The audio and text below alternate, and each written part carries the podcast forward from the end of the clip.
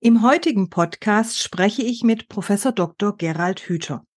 Wir sprechen über innere Bilder und Muster im Denken. Wie wir visionär sein, also Gehirnautobahnen verlassen könnten. Weitere Gedankenfunken fliegen zu Wettbewerb, Fortschritt, der Konkurrenzgesellschaft, Talenten und auch Begabungen. Ein weiteres Thema ist weniger die Zeitenwende als eine Vorstellungswende, gerade auch bezüglich unseres Hierarchiedenkens. Sie erfahren, warum es den inneren Schweinehund gibt und zu was verwickelte Menschen führen, die in ihren Vorstellungen verwickelt sind, sich aus ihren Verwicklungen befreien, also entwickeln müssten. Ich kann Ihnen einen sehr kurzweiligen Hirnpolitik-Podcast versprechen. Mein Name ist Claudia Lutschewitz. Schön, dass Sie heute zuhören. Servant Politics, der Podcast für politische Reflexionsimpulse.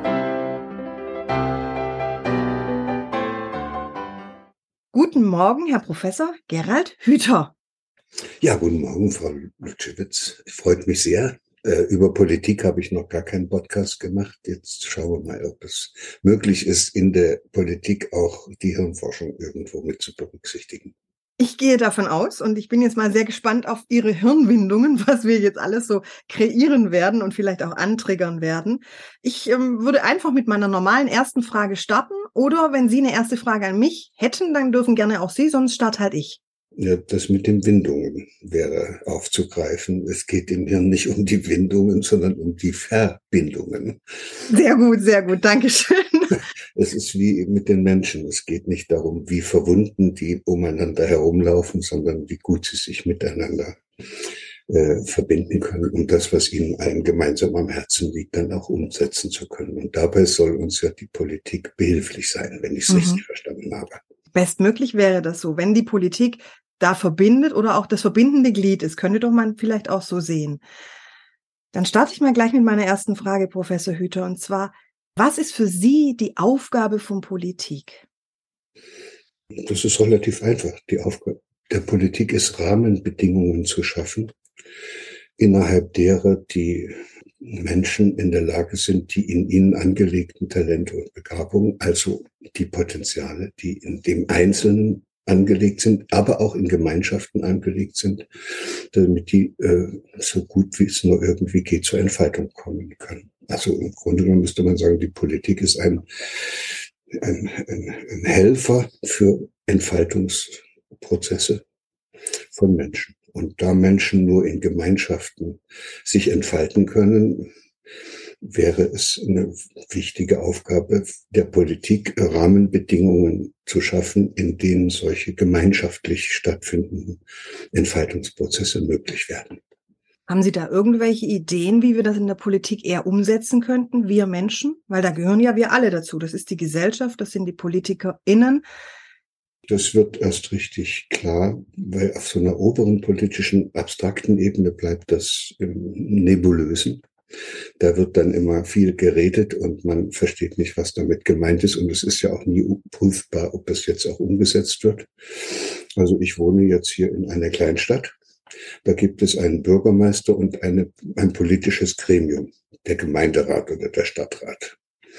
Und, und da kann ich jetzt fragen, ob diese politische Instanz alles dafür tut, dass die Bürger dieser Kleinstadt nicht nur jeder Einzelne sich entfalten kann, sondern dass die alle gemeinsam das Gefühl haben, dass sie hier in einer Stadt zu Hause sind, wo sie miteinander verbunden sind und wo sie sich alle gemeinsam um das kümmern, was ihnen am Herzen liegt. Und das wäre ja zwangsläufig immer die Zukunft und die Entfaltung dieser Stadt.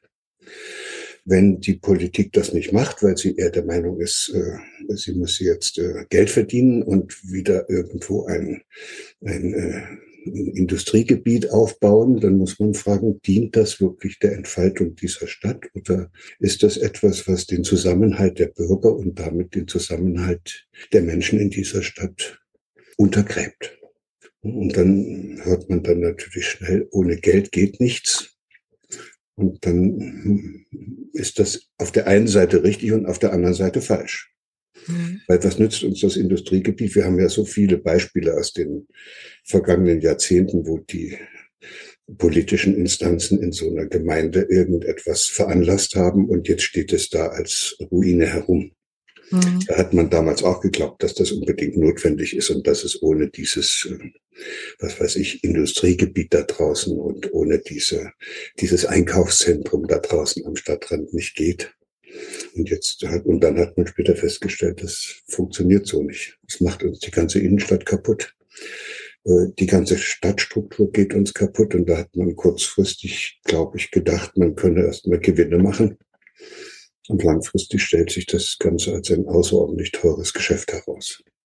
Also Politik sollte, das wollte ich damit nur sagen, Rahmenbedingungen schaffen, aber die sollten auch möglichst langfristig bedacht sein und nicht von vier Jahreszyklen oder wie lange die Wahlperioden sind bestimmt werden. Hm. Sie haben mal ein wunderbares Buch geschrieben, das heißt Die Macht der inneren Bilder. Und als Sie zu diesem Podcast zugesagt haben, habe ich mir gleich gedacht, wäre eigentlich wunderbar, wenn wir dieses Buch oder die Idee aus diesem Buch verbinden könnten auch mit der Politik, weil mir persönlich manchmal in den Gedanken springt oder auch in die, ins Denken kommt, der Politik oder den PolitikerInnen fehlt ein bisschen die Vision, Bilder zu kreieren für die Zukunft. Sehen Sie das ähnlich oder wie, wie sehen Sie das mit den Bildern, die vielleicht ein Politiker, eine Politikerin für sich kreativ auch im Kopf entwickeln muss, um in der Zukunft etwas gestalten zu können? Ich bin ja Hirnforscher und, äh, und wir haben ja eigentlich eine unglaubliche Entdeckung gemacht. Vor so 20, 30 Jahren ist das endlich durchgedrungen. Und diese Entdeckung heißt, das menschliche Hirn ist das ganze Leben lang umbaubar. Das ist nicht fertig. Und es wird auch nicht von genetischen Programmen zusammengeschraubt, sondern das ist ein ständiger Lern- und Erfahrungsprozess, in dem dann auch immer wieder strukturell im Hirn neue Netzwerke geknüpft werden. Und damit ist man im Grunde genommen nie fertig. Wenn das aber so ist, dann heißt es, dass wir eigentlich zeitlebens Suchende sind. Wir wissen nicht, wie es geht. Die Tiere haben noch Triebe und Instinkte, die leiten sie auf ihrer Suche, wie das geht, als Reh oder als Fuchs. Wir haben das nicht mehr. Unsere Triebe und Instinkte sind so weit zurückgedrängt, und wir wissen ja auch alle, wir können uns auch über diese Triebe und Instinkte hinwegsetzen. Wir können Hunger haben und trotzdem nichts essen. Oder, oder wir können, wir können von einem Dach runterspringen, von einem Hochhaus runterspringen oder uns unter den Zug werfen, weil uns unsere Liebste verlassen hat. Das, ist, das heißt, was uns äh, lenkt in unserem gesamten Handeln, also man könnte fast sagen, im Denken, Fühlen und Handeln, sind Vorstellungen. Vorstellung. Also ich habe die Vorstellung, dass ich ohne diese Frau nicht mehr leben kann. Ich habe die Vorstellung, dass immer alles ordentlich aufgeräumt sein muss. Ich habe die Vorstellung, dass ich nur die Anerkennung anderer Menschen finde, wenn ich mich richtig anstrenge.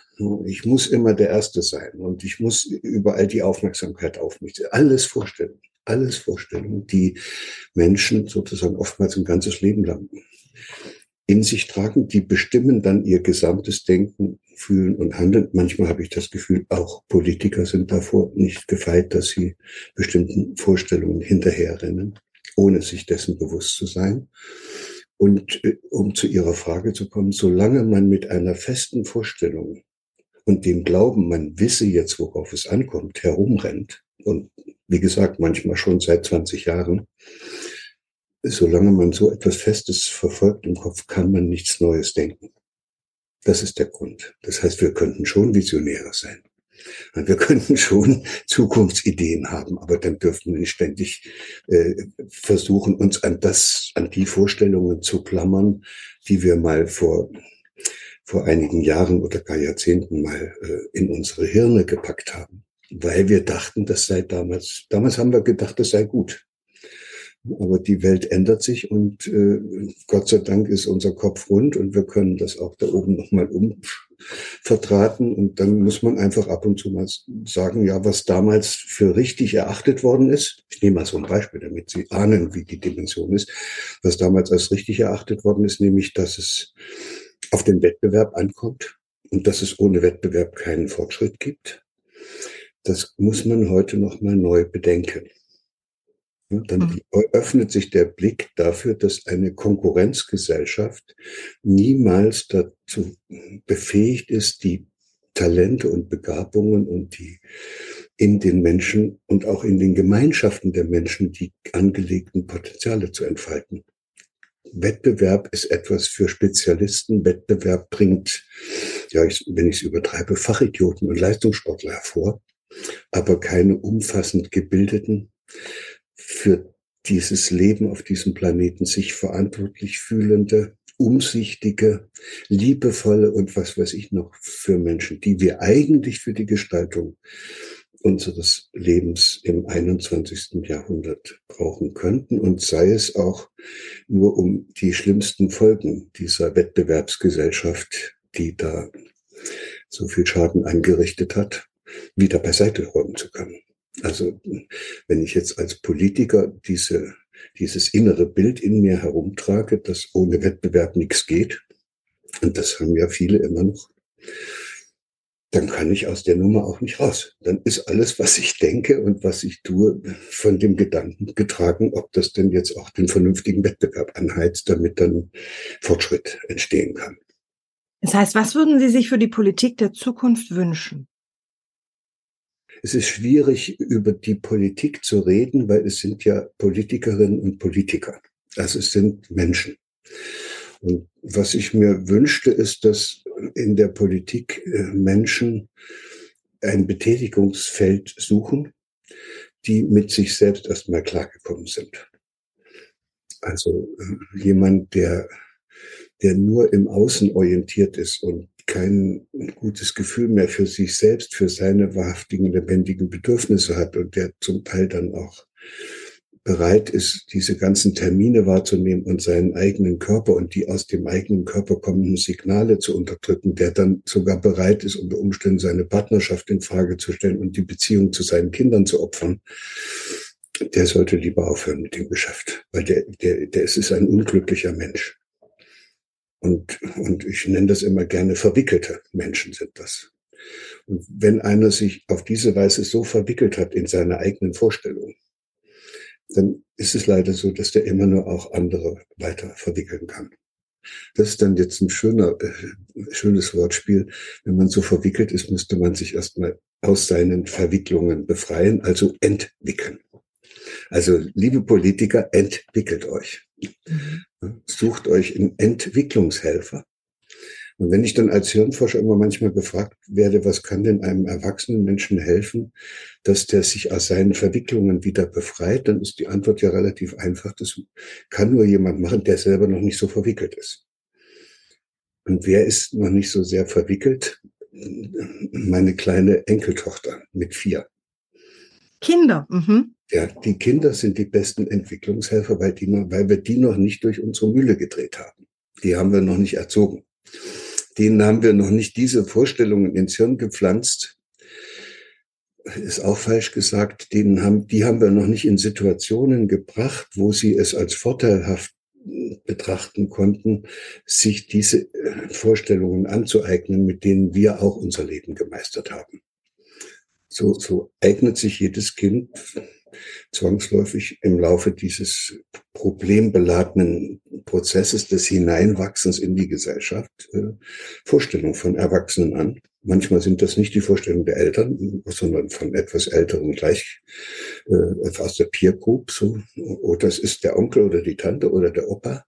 Aber auf alle Fälle suchen die Kinder nach Lösungen und die Lösungen bieten wir Erwachsene ihnen an und die Lösungen, die wir ihnen anbieten, sind nicht immer die optimalen. Das sind die, die wir gefunden haben. Die müssen nicht für die Kinder richtig sein. Wenn heute Eltern glauben, ohne Druck kann man nichts lernen, äh, dann ist das eine Lösung, die im vorigen Jahrhundert, als die noch in der Schule waren, auch schon nicht gegolten hat, aber die immerhin im folgenden Jahrhundert dazu geführt hat, dass Menschen durch diesen Druck sehr gut äh, sich haben abrichten lassen.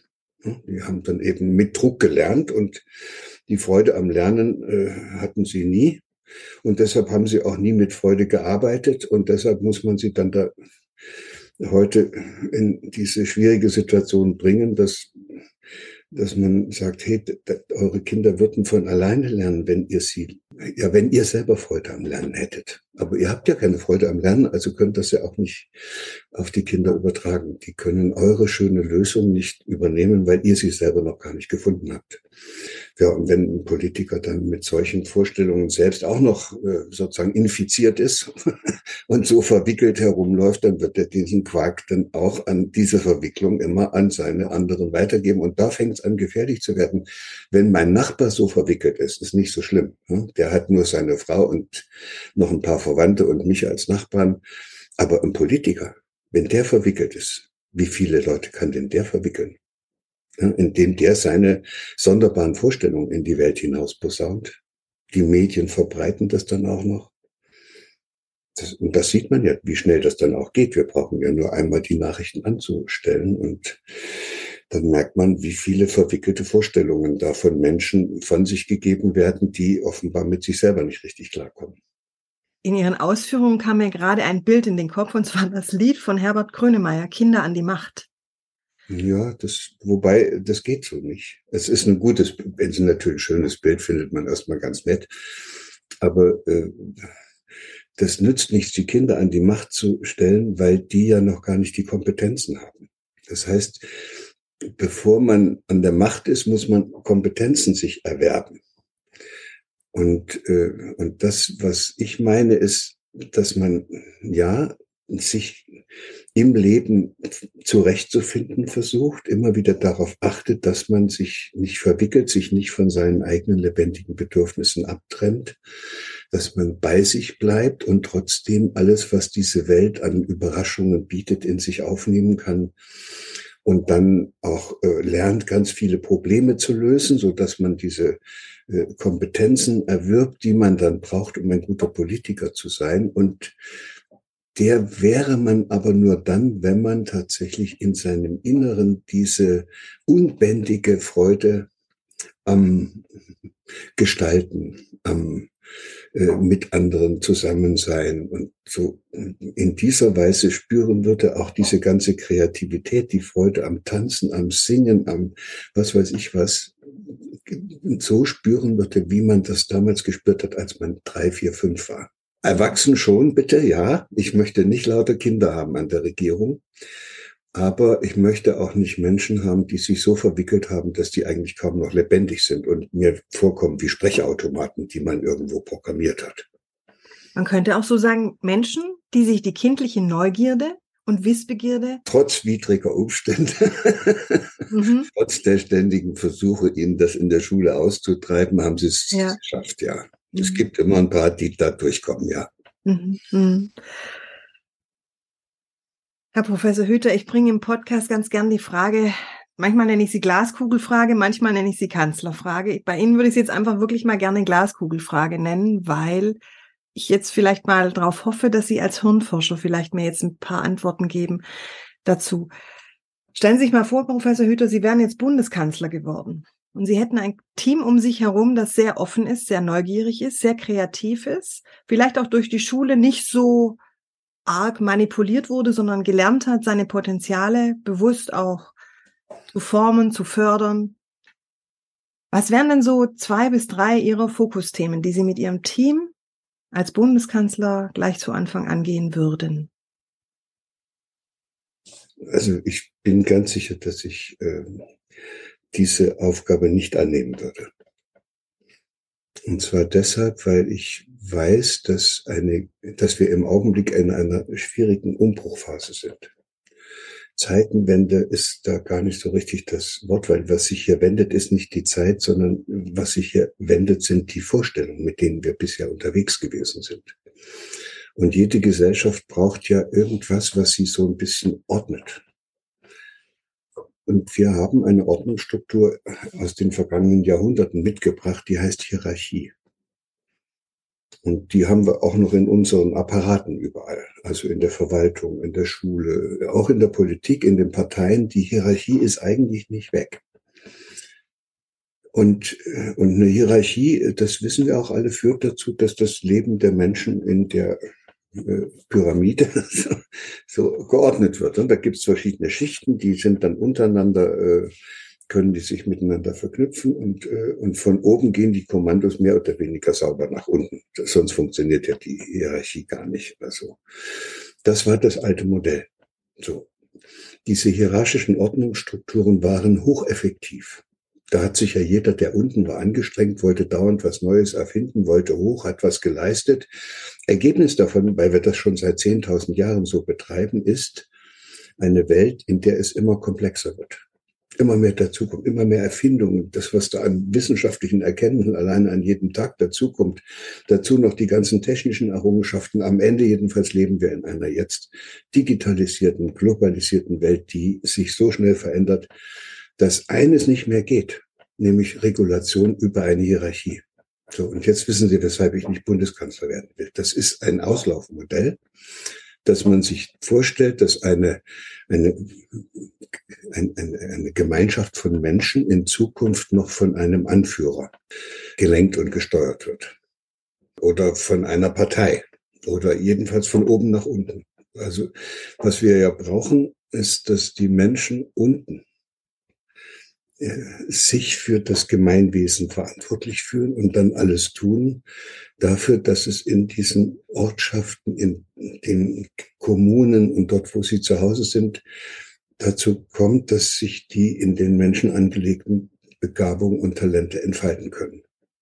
Und dann würde das Gemeinwesen von unten Hierarchie frei nach oben wachsen, aber äh, das ginge nur dann, wenn keiner wenn die Menschen so reif sind und so verantwortungsbewusst mit sich selbst ein, umgehen können, wenn die, wie das der Kant sagt, nicht mehr länger Gefangene ihrer eigenen Unmündigkeit wären.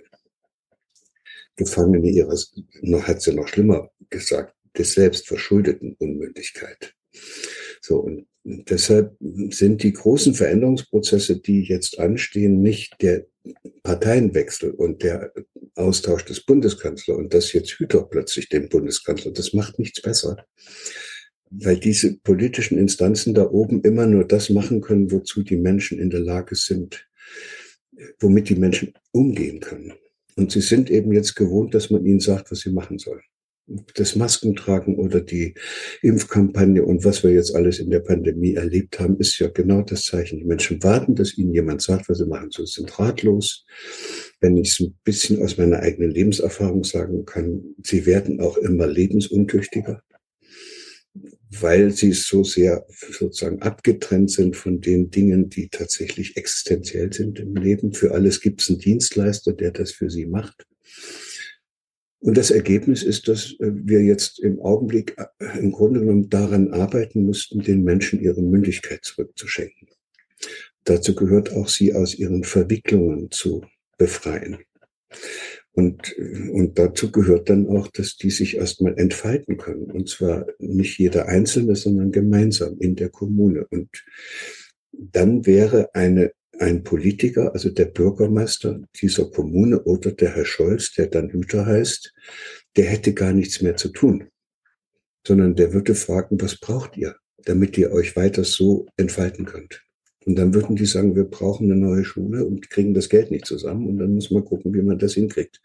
Ne, die, die sagen, wir, wir brauchen irgendeine Alter, Alterssicherung für unsere älteren Menschen in der Kommune. Wir haben das und das und das schon gemacht. Aber jetzt ist noch ein Anteil da, den schaffen wir nicht alleine, da brauchen wir die Hilfe von einer übergeordneten Instanz.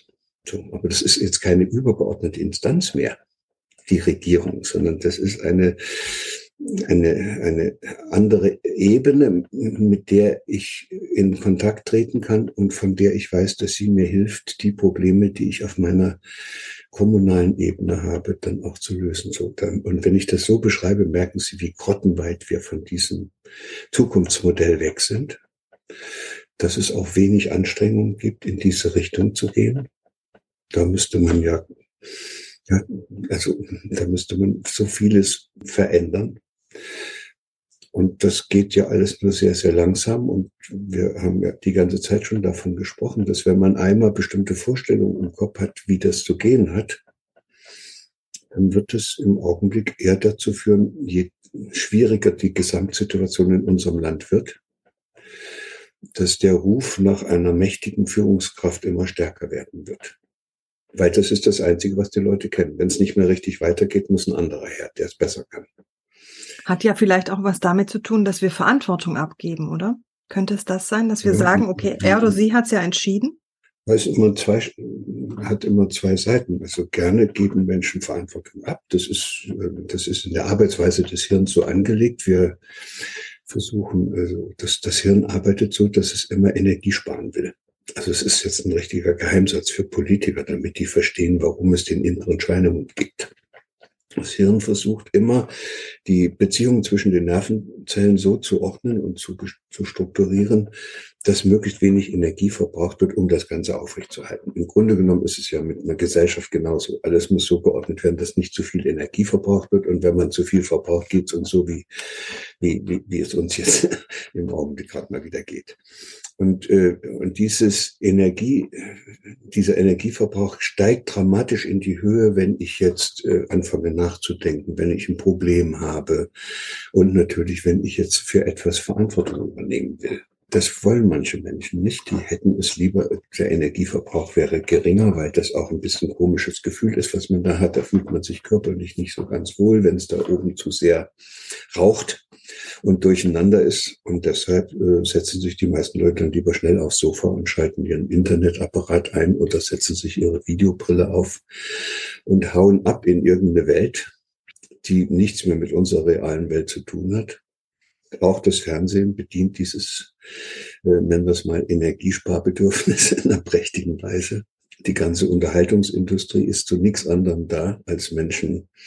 Das Bedürfnis von Menschen nach Bequemlichkeit und Amüsement und so und Ablenkung, das Bedürfnis zu stellen. Und äh, so werden wir natürlich nicht weiterkommen. Das ist, dann amüsieren wir uns zu Tode. Im Augenblick ist es ein bisschen sehr eher so, dass wir Angst haben und dass die ganze Gesellschaft auch anfängt zu merken, dass das mit dem Amüsement und der Freizeitbeschäftigung auch nicht so weitergehen kann. Und deshalb kriegen sie jetzt auch zunehmend Angst. Dann müssen sie sich wiederum informieren und müssen ständig gucken, was es schon wieder für neue Meldungen gibt. Und deshalb habe ich ja mit einem journalistischen Kollegen kürzlich so ein Buch geschrieben. Das heißt, wir informieren uns zu Tode. Das kann man auch fertig bringen. Man kann so viel Zeug in die Welt rufen und man kann so viele Informationen äh, durch den Äther schicken und durch die Welt schicken und in seinem Bekanntenkreis verteilen, bis am Ende keiner mehr weiß, was eigentlich wichtig und bedeutsam ist und was alles in den Müll kann. Und ich fürchte, 90 Prozent von dem, was uns hier alles zugemutet wird als Informationsflut, kann in den Müll. Mhm was ist Ihre, Ihre eigene Idee da für die Zukunft? Wie könnten denn wir Einzelnen darauf hinwirken, dass sich da was ändert? Wir müssen aufpassen, dass die da oben nicht so viel Schaden anrichten und müssen vor Ort versuchen, es so gut wie möglich zu machen. Also dort, wo wir es wirklich beeinflussen können. Mhm. Also im kleinen Kreis praktisch, in der Kommune. Dass die Zukunft äh, nicht durch übergeordnete Instanzen bestimmt wird, sondern eben dort, wo die Menschen konkret ihr Zusammenleben gestalten. Das wären die Kommunen, ja. Ich, also mhm. mein Zukunftsbild heißt nicht, dass wir in 20, 30 Jahren alle mit Videobrillen zu Hause rumsitzen und uns äh, da äh, alles Mögliche vorgaukeln lassen, sondern mein Zukunftsbild heißt, in 20, 30 Jahren werden die Menschen hier in der Ortschaft, in der ich lebe, wieder unter dem Maibaum am 1. Mai gemeinsam tanzen. Das ist ein schönes Bild. Und damit möchte ich gerne auch den Podcast beenden. Ich danke Ihnen ganz herzlich für Ihre Zeit, Herr Professor Hüter, und sage dann einfach mal bis bald. Ihnen auch vielen Dank und auf Wiedersehen.